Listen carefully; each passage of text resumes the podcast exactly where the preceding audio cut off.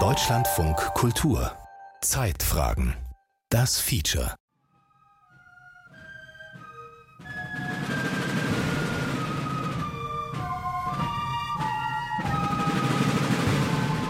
Right this way. Watch your step as you board the ship. Welcome aboard the good ship Eleanor. Our actions Am Hafen von Boston beginnt die nächste Vorstellung.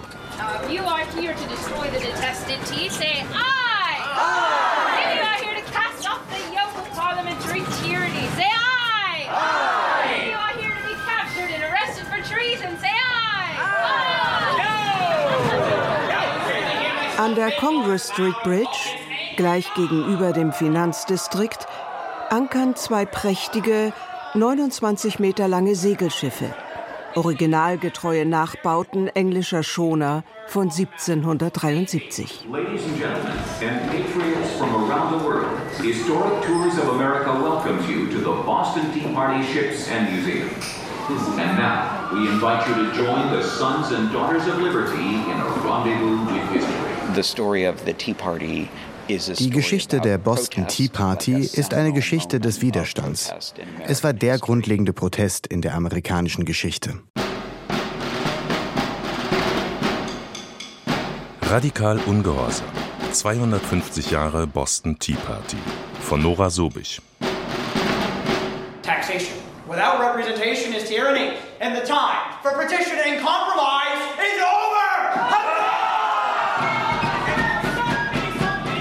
Besteuerung ohne Mitbestimmung ist Tyrannei, war die Parole, unter der sich der Widerstand der amerikanischen Kolonien gegen die Krone und gegen die britische Kolonialverwaltung formierte. 3000 Meilen von Old England entfernt wollte New England seine Geschäfte selbst regeln. Sie genossen eine Menge Freiheiten. Sie hatten ihre eigene Legislative und sie wollten diese Autonomie nicht aufgeben. Am 16. Dezember 1773 inszenieren 100 Rebellen der Widerstandsorganisation Sons of Liberty eine Direct Action gegen das British Empire. Now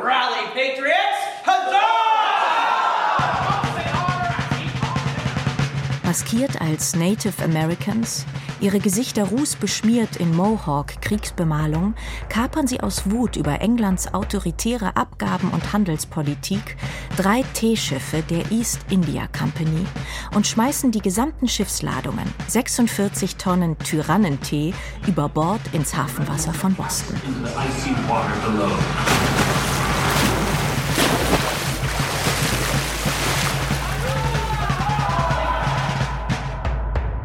Das Spektakel ist ein rotzfrech ans englische Mutterland gerichteter Stinkefinger.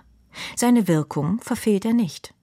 Es heißt, dass König George III. fast vom Thron fällt, als ihn der Bericht von der nordamerikanischen Teestunde erreicht. Es war das wichtigste Ereignis, das zur amerikanischen Revolution führte.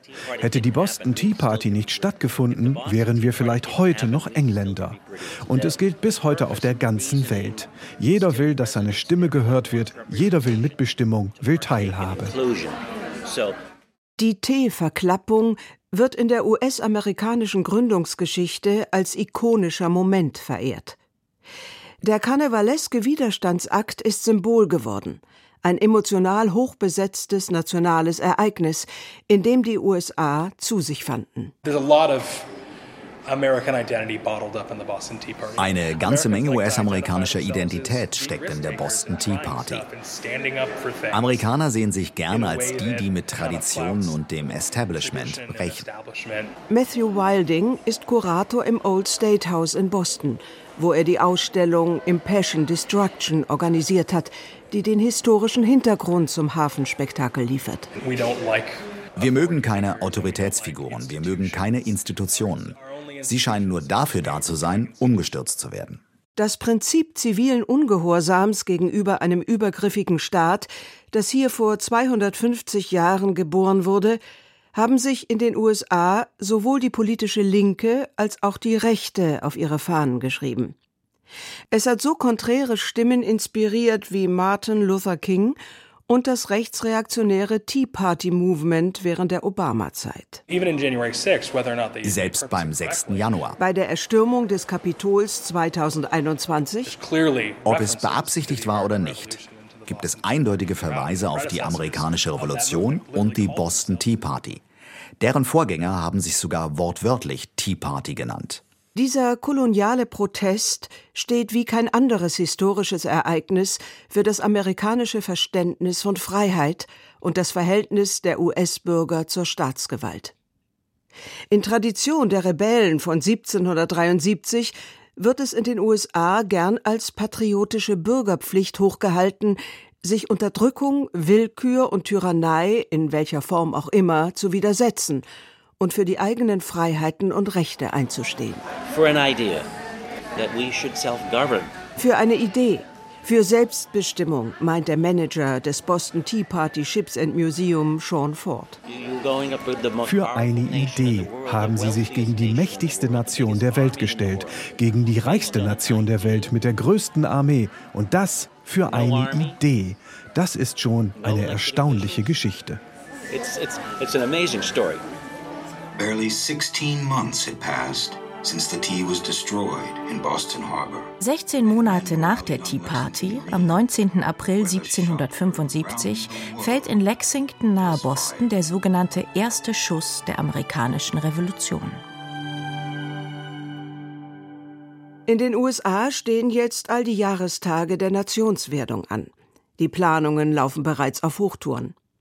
Zum 4th of July 2026 dem 250. Jubiläum der Unterzeichnung der amerikanischen Unabhängigkeitserklärung, soll eine riesengroße nationale Geburtstagsparty steigen.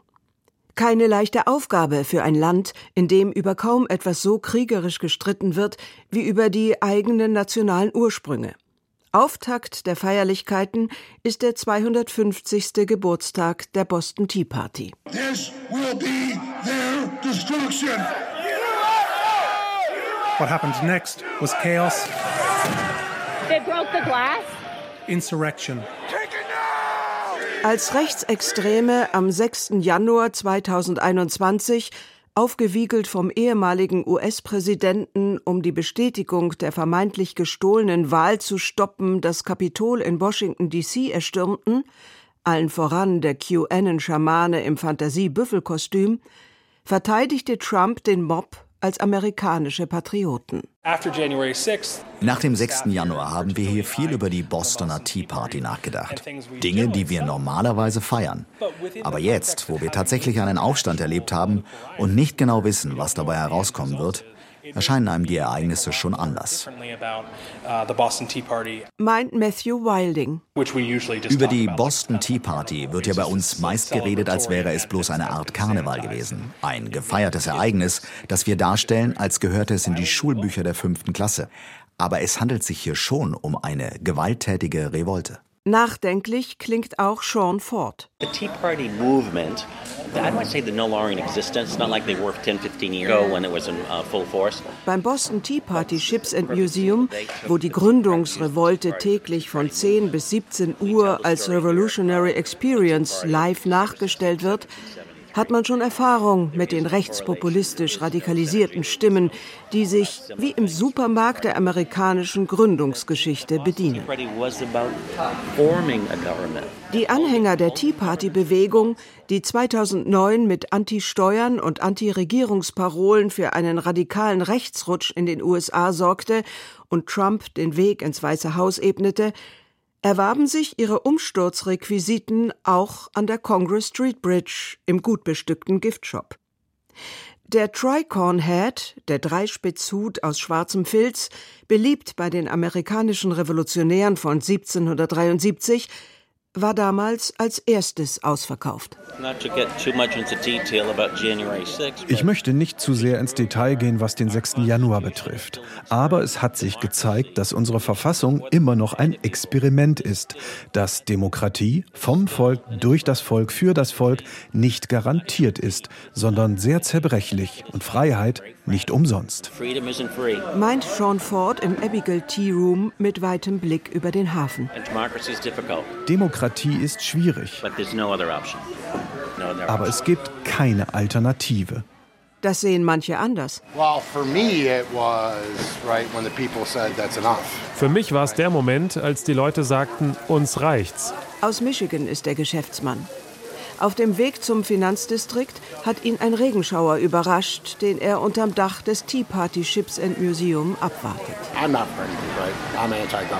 Ich bin für gar keine Partei. Ich bin ganz und gar gegen jede Regierung. Wir haben hier bloß noch Karrierepolitiker und alles, was die wollen, ist unser Geld klauen und uns besteuern. In dieser Denkrichtung, die in den USA ein festes Zuhause hat, wird der Widerstandsakt des Dumping of the Tea von 1773 ausgelegt, als ließe sich alles, was einem gerade nicht passt, kurzerhand versenken. Just dump it. My parents left socialism in the 60s, right? And they came here, right, for freedom, right? Freedom of government.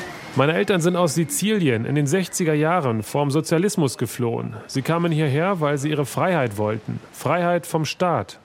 Auf dem Freedom Trail in Boston, dem Freiheitspfad, auf dem sich die historischen Schauplätze der amerikanischen Revolution heute ablaufen lassen, sind es vor allem Touristen und Schulklassen, die es zu den beiden originalgetreuen Tea Party Ships an den Hafen führt, die Beaver und die Eleanor. Nach der einstündigen Show mit bunten Kostümen und bester Revolutionslaune hat im Grunde jeder Lust, es mal mit einem British Empire aufzunehmen.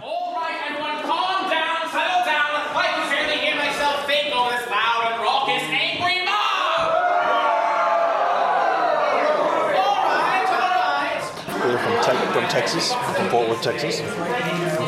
But we're not here for a political cause, just trying to figure out what the victors say happened, so, which is always political, I suppose.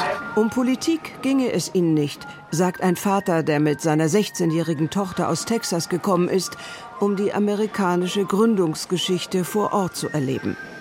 Dann lacht er und sagt, auch das ist wohl politisch. Bei uns in Texas feiern wir vor allem texanische Geschichte, die Schlacht von Alamo. Aber wir verbringen kaum noch Zeit mit der amerikanischen Revolution. Bei uns ist texanische Geschichte an öffentlichen Schulen Pflichtfach.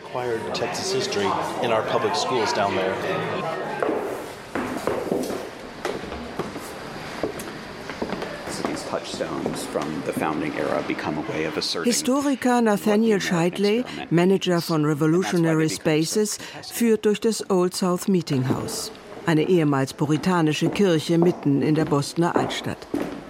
In den vorrevolutionären Jahren 1763 bis 1773 war das Old South einer der zentralen Schauplätze. Heute ist es Museum und Veranstaltungsort. This building was the largest structure, the, in, the largest gathering space in colonial Boston. So. Uh, in dem offenen, lichtdurchfluteten Kirchenraum fanden die aufgewühlten Stadtversammlungen statt. The Meetings of the Body of the People, wie sie genannt wurden.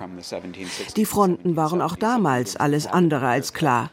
Ein Drittel war gegen England, ein Drittel für England, und die übrigen neutral. Wenn jedes Jahr im Dezember, ob es regnet oder stürmt, im Old South die Debatten von damals nachgestellt werden, vibriere das gesamte Gebäude, meint Nathaniel Scheidley. Es sei zu spüren, die Kontroverse ist nicht vorbei. Demokratie sei Messi. Wir spannen jetzt diesen ganzen Bogen an Jubiläen. Es ist der Versuch daran zu erinnern, dass die Debatten, die in Boston vor 250 Jahren begannen, dieselben sind, die wir heute führen. Wenn wir uns darüber streiten, wie unsere Stimmen gehört werden, stehen wir in einer 250 Jahre alten Tradition der Auseinandersetzung um genau diese Frage.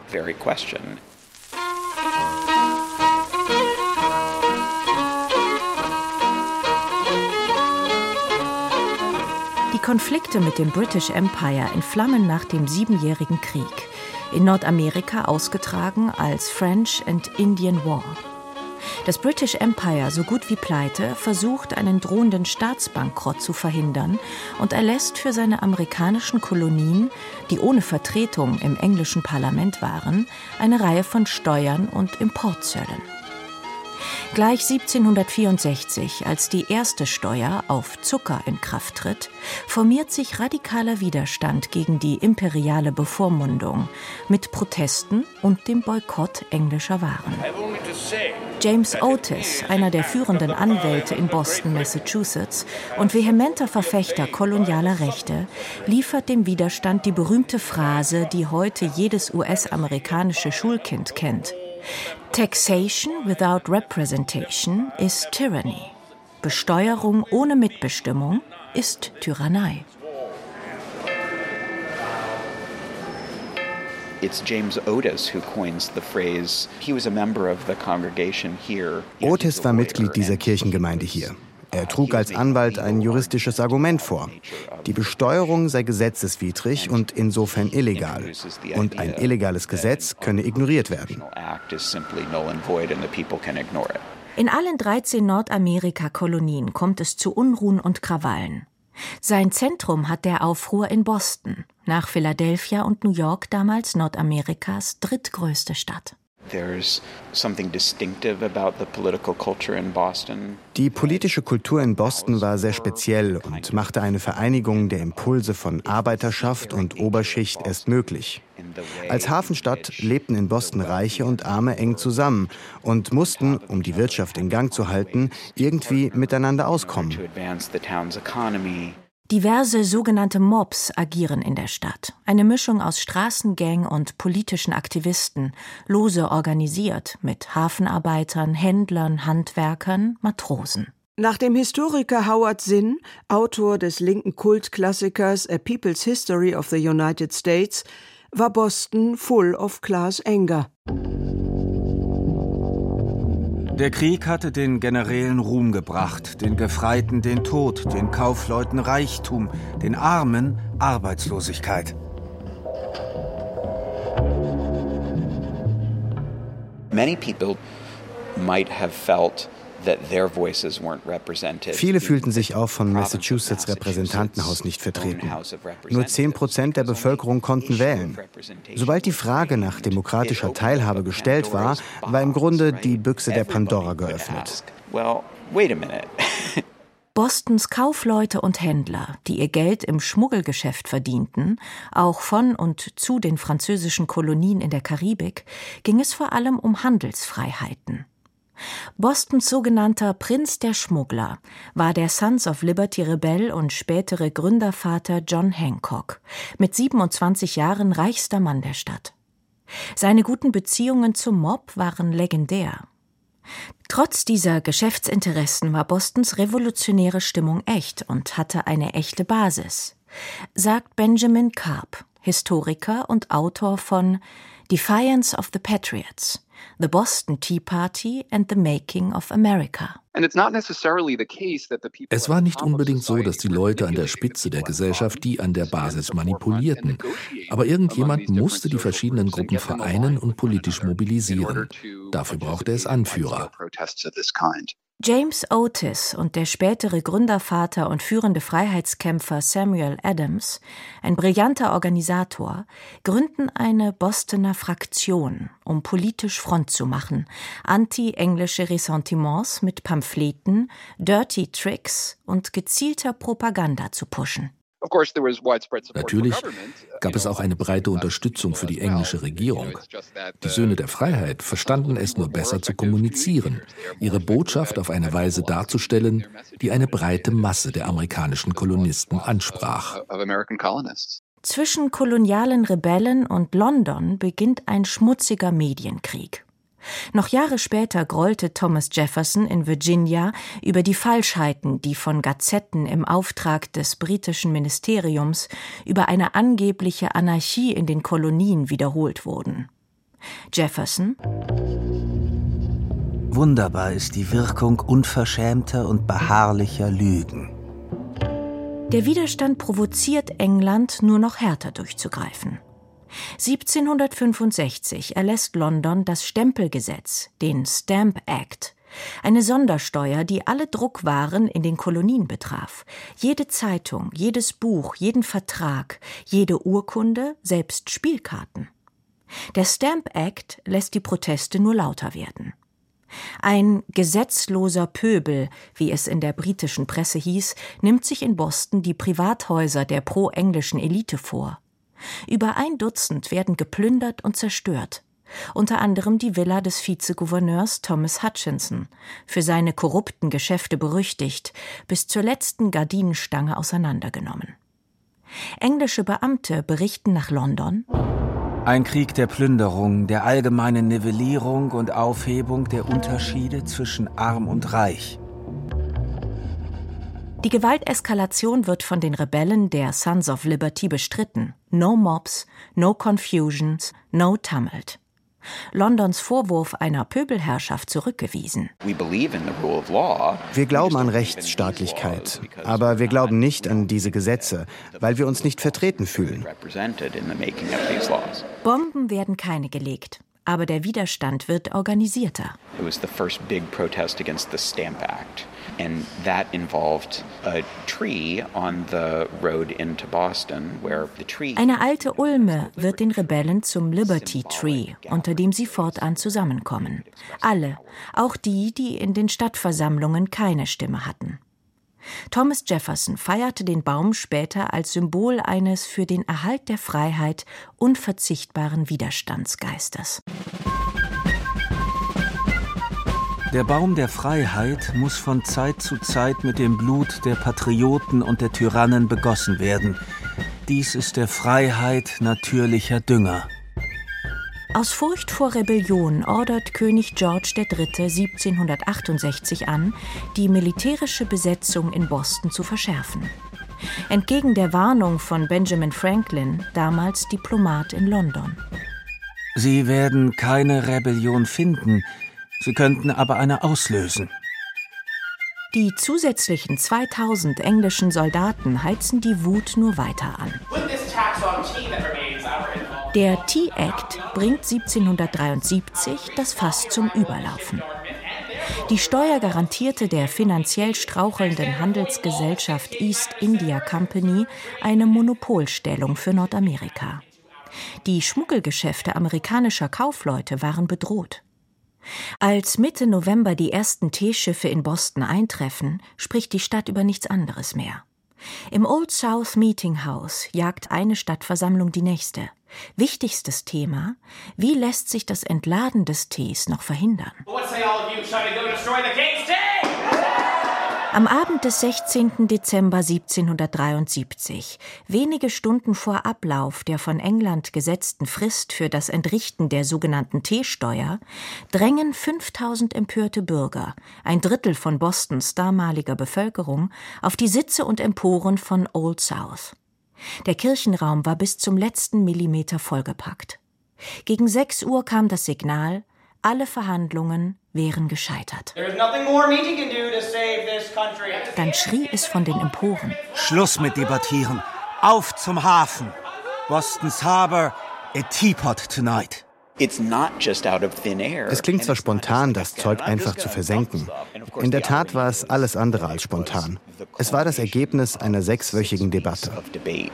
In drei Stunden hatten die vermummten Sons of Liberty die 340 Teekisten über Bord gehievt.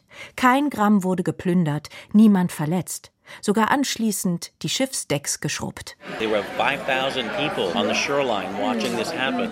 Not a word spoken. Over, home no 5000 Leute hätten an den Kaimauern gestanden, erzählt Sean Ford. Kein Wort wäre gesprochen worden, um die Aufmerksamkeit der unweit stationierten Engländer nicht zu erregen. Der spätere US-Präsident John Adams, der an der Planung wohl nicht unbeteiligt war, notierte am darauffolgenden Morgen vollauf zufrieden eine so kühne, entschlossene, furchtlose und unmissverständliche Tat, dass ich sie als epochemachendes Ereignis betrachten muss. Dennoch ging in den amerikanischen Kolonien dieser dreist über die Bühne gebrachte Vandalismus vielen zu weit. Ben Franklin and uh, George Washington seemed mortified about the Boston Tea Party. Die 13 englischen Kolonien waren politisch alles andere als einig. Insbesondere in der Frage der Sklaverei. Auch die erfolgreiche Teeverklappung schuf keine Einheit. Sie entblößte aber das British Empire als den Tyrannen, den die amerikanischen Freiheitskämpfer seit 1763 beschimpften. Das englische Parlament griff hart gegen Boston durch und verabschiedete sogenannte Abstrafungsgesetze. Das war es, was Amerika dazu bewegte, sich im Kontinentalkongress zu versammeln, die Milizen aufzuwiegeln und all die anderen Dinge, die kommen sollten. Die Reaktion Großbritanniens auf die Boston Tea Party brachte die Kolonien auf den Weg zur Revolution. Alexis Tocqueville, der während seiner berühmten Amerikareise einige Tage in Boston verbrachte, erwähnt die Tea Party in seinem Text über die Demokratie in Amerika allerdings nicht. Die Revolution der Vereinigten Staaten war von Liebe zur Ordnung und Gesetz geprägt. Erst als in den Gründerjahren in der jungen Nation ein Prozess des Nation Building begann, wurde der Revolte ihr roter Teppich ausgerollt. Bis dahin waren die beteiligten Freiheitskämpfer abgetaucht, ihre Namen Geheimnis. Keiner wollte wegen Eigentumszerstörung belangt werden. Erst zwischen 1820 und 1830 galt es als in Ordnung, sich an der Teeverklappung beteiligt zu haben. Erst dann entstand auch die Idee einer Tea Party. Und plötzlich meinte jeder, Oh ja, mein Großvater. Und hier ist ein Flakon gefüllt mit dem Tee, den er in seiner Tasche mit nach Hause brachte oder in seinem Stiefel. Seither werden schon Grundschüler für die Revolution und ihre Freiheitskämpfer patriotisch begeistert. Der Protest als Lausbubenstreich gefeiert. Es ist inspirierend und leicht, sich damit zu identifizieren, meint Matthew Wilding. Die Freiheitskämpfe, die in der Revolution nicht ausgefochten wurden, allen voran die um die Sklaverei, gingen in den USA Anfang des 19. Jahrhunderts weiter. Die Gründungsrevolte wurde zum Gebot, zu einer moralischen Verantwortung, sich ungerechten Gesetzen zu widersetzen. Als die Stadtverwaltung von Boston Maßnahmen gegen den 1850 vom US-Kongress verabschiedeten Fugitive Slave Act erließ, der die Nordstaaten zur Auslieferung entlaufener Sklaven verpflichtete, hielt der Pfarrer und Abolitionist Theodore Parker 1854 eine Rede in Bostons Faneuil Hall. Ich halte dies für die edelste Tat, die in Boston seit der Zerstörung des Tees im Jahr 1773 begangen wurde. Im 20. Jahrhundert verteidigen die Aktivisten der Bürgerrechtsbewegung ihre Sit-ins gegen die Rassentrennung in den Südstaaten mit dem Widerstand der Rebellen von 1773. In der New York Times schreibt der schwarze Richter Harold A. Stevens im Oktober 1960 zur Rechtfertigung der Sit-in-Strikes at Lunch Counters: Es wird oft vergessen, aber auch die Boston Tea Party war illegal. On the other hand, I must be honest enough to say that I do feel that there are two types of laws. One is a just law and one is an unjust law. Am 5. Dezember 1955, vier Tage nachdem Rosa Parks verhaftet wurde, weil sie sich im Bus auf einen der für Weiße reservierten Plätze gesetzt hatte, hielt Martin Luther King eine berühmte Rede die Montgomery Bus Boycott Speech, in der King das Recht auf Protest als unsere Waffe bezeichnet. Wir liegen nicht falsch.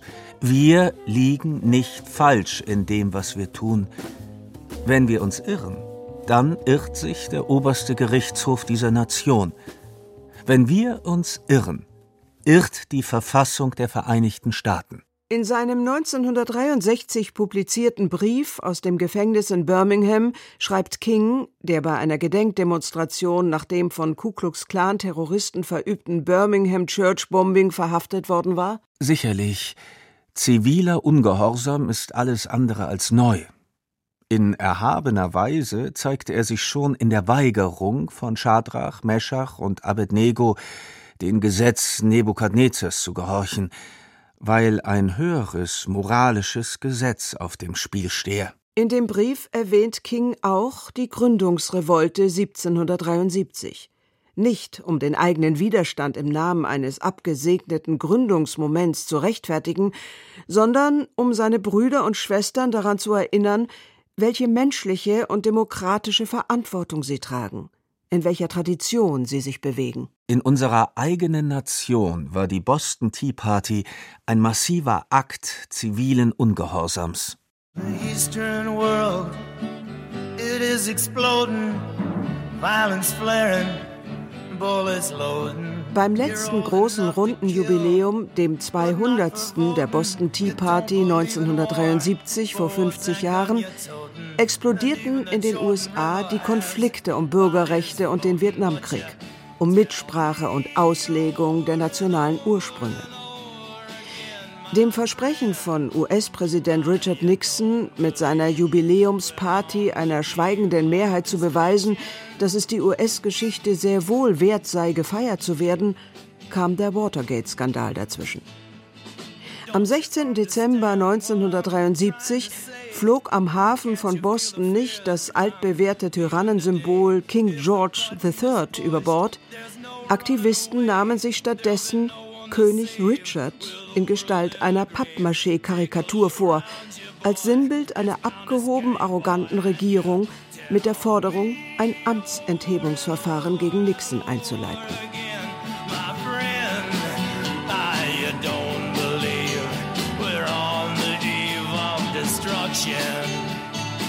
Jetzt, wo die heiße Phase des US-Präsidentschaftswahlkampfs beginnt, wächst die Zahl derer, die befürchten, der 6. Januar 2021 war nur ein Rehearsal, nur ein Probedurchlauf für das, was der Nation 2024 bevorsteht.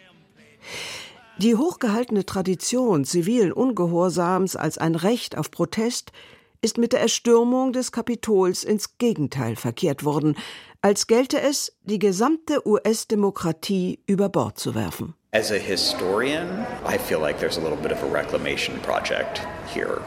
Historiker meint Nathaniel Scheidley, der Manager von Revolutionary Spaces, habe man schon den Eindruck, unbedingt etwas gerade rücken zu müssen.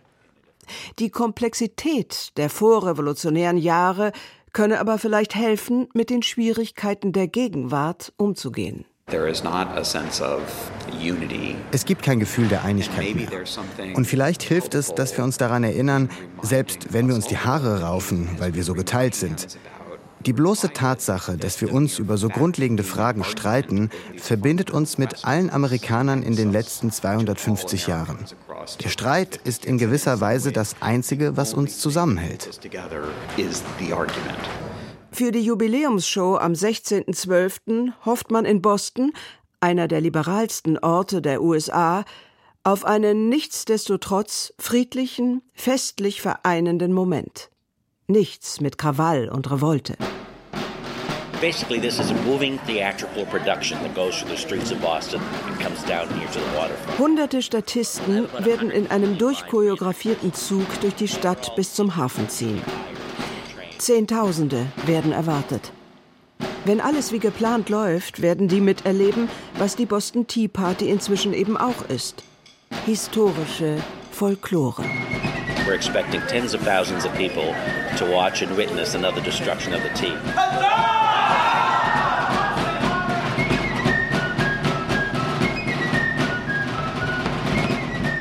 Radikal Ungehorsam, 250 Jahre Boston Tea Party, ein Feature von Nora Sobich. Es sprachen Maria Hartmann, Eva Meckbach und Max Urlacher, Ton Christoph Richter, Regie Gerald Michel, Redaktion Martin Hartwig.